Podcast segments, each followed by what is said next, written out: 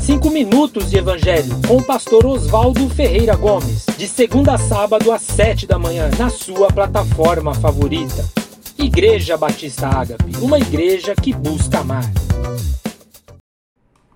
Bom dia a todos, graça e paz.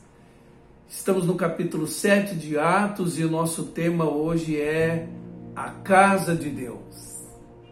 No verso 44, Estevão lembra os religiosos acusadores dele que Deus dera a Moisés especificações para construir um tabernáculo, uma tenda. E esse tabernáculo era transportado na peregrinação pelo deserto, porque este era um povo nômade enquanto eles tomavam posse das nações. Isso aconteceu até os dias de Davi.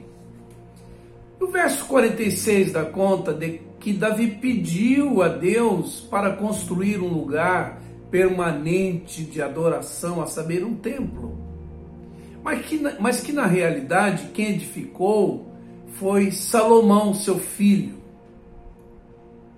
E o verso 47 dá a entender que isto não queria dizer que Deus habitaria num edifício feito por mãos humanas, como disse Isaías. Irmãos, o que está em questão aqui? A acusação de que Estevão blasfemava contra o templo Inclusive, eles tinham ouvido que um tal Jesus destruiria o templo e mudaria os costumes de Moisés. Claro que era uma interpretação literal, algo simbólico que Jesus havia dito.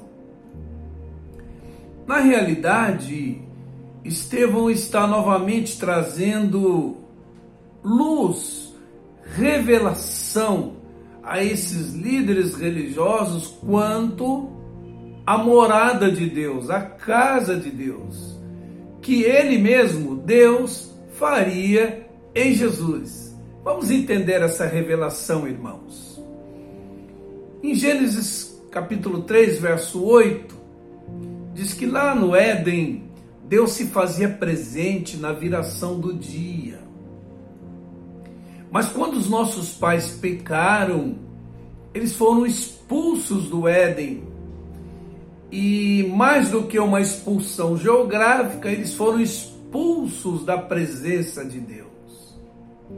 Todavia, Deus não desistiu de manifestar sua presença aos seres criados à sua imagem e semelhança.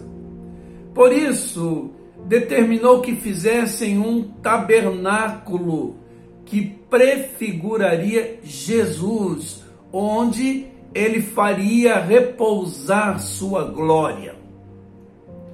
O tabernáculo, então, era um templo móvel e cada vez que o povo se deslocava, ele era desarmado e desmontado, digo, e levado.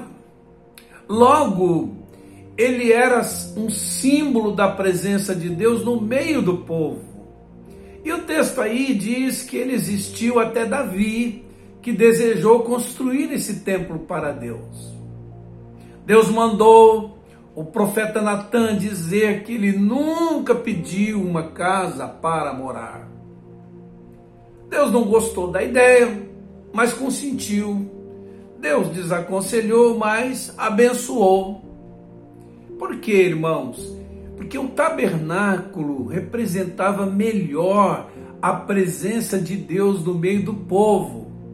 Agora, o templo tinha um endereço fixo, onde o povo precisava ir para adorar, para sacrificar.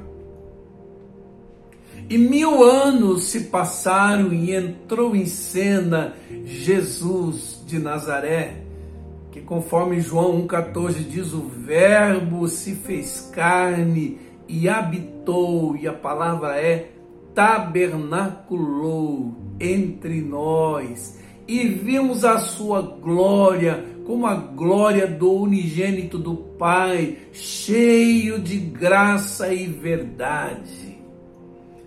Agora, irmãos, em Jesus, Deus manifestava sua presença não mais num endereço fixo, mas no drama do dia a dia, quando Jesus podia ser ouvido, quando Jesus podia ser visto, quando Jesus podia ser tocado. Por isso ele foi chamado de Emanuel, o Deus conosco, conforme diz Mateus capítulo 1, verso 23. Na verdade, Jesus era o descendente de Davi que edificaria uma casa eterna para Deus, e não Salomão.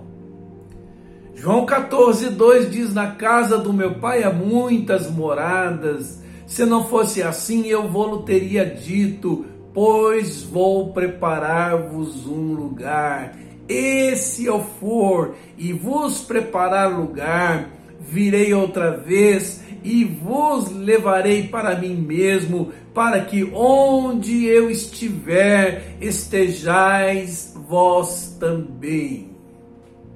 O que Jesus está dizendo, irmãos? Que quem constrói a casa para Deus é o próprio Deus.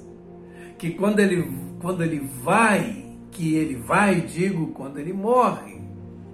E ele volta quando ele ressuscita, já com a casa pronta, cumprindo assim a palavra de que se poderia derrubar o templo e edificá-lo em três dias tentou passar essa mensagem para eles. Ressurreto, Jesus envia o Espírito para estar não somente entre nós, mas em nós. Por isso é que Paulo afirma que nós somos o templo do Espírito Santo e que a igreja é o templo santo para a morada de Deus em Espírito. Mas quem construiu essa casa, irmãos? O próprio Deus e não as mãos humanas. Assim foi que Deus manifestou sua presença face a face lá no paraíso, no meio do povo, no tabernáculo, em toda a sua glória em Jesus de Nazaré e dentro de nós e na igreja e manifestará a mim, com certeza, você, face a face novamente no céu. Agora, irmãos, nós somos a casa de Deus. Vamos orar, queridos. Senhor, louvado seja o teu nome por Jesus que tabernaculou entre nós, morreu, ressuscitou enviou o seu Espírito, a saber, o próprio Deus, para fixar morada em nós. Louvado seja teu nome por essa revelação tão sublime, ao mesmo tempo que nos faz responsáveis diante do Senhor. Deus abençoe a todos em nome de Jesus. E saiba disso, você é morada de Deus.